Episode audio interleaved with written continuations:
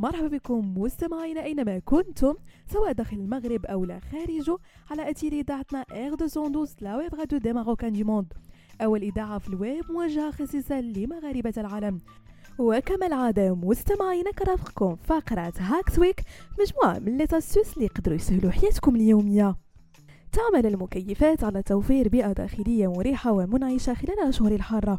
هذا يساعد في الحفاظ على الراحة البدنية والنفسية للأفراد ويسهم في زيادة الإنتاجية والراحة في المنازل ومكاتب العمل. لكن الشيء الذي يغفل عنه الجميع هو أنه توجد أسباب كثيرة من بينها التركيب الخاطئ وإهمال التنظيف والتي بإمكانها أن تكون سببا في اندلاع حريق مهول قد يكون مميتا لا محالة. أولا إهمال تنظيف المكيفات هو السبب الرئيسي لاندلاع الحرائق. يمكن أن يتجمع الغبار وشوائب داخل وحول مكيفات الهواء إذا لم يتم تنظيفها بانتظام فيمكن أن تتراكم هذه المواد وتصبح خطرة عند تعرضها للحرارة. كما أنه إذا كانت هناك مواد قابلة للاشتعال متراكمة بالقرب من وحدة التكتير يمكن أن تنشأ حرارة زائدة تؤدي إلى اندلاع الحريق. إضافة على أن تراكم الزائد للغبار داخل المكيفات يمكن أن يتسبب في تلف الأسلاك الكهربائية مما قد يؤدي إلى اندلاع الحرائق نتيجة اندلاع تماس كهربائي. كما أن بعض أنواع المكيفات تحتوي على مواد قابلة للاشتعال كجزء من نظام التبريد.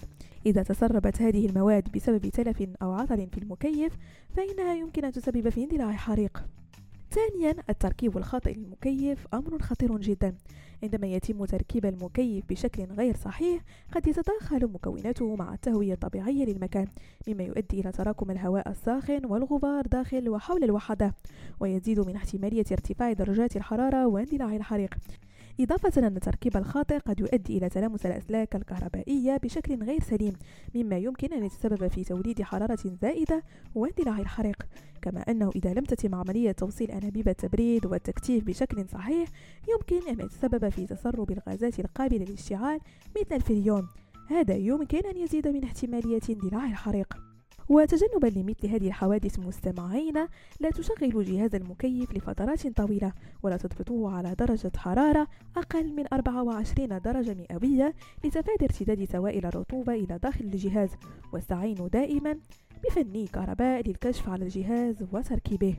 بهذا مستمعينا كنكون وصلنا لنهاية فقرة Hacks Week نضرب لكم موعد la semaine prochaine كامل على اذاعتكم اير 212 لا ويب راديو دي ماروكان دو موند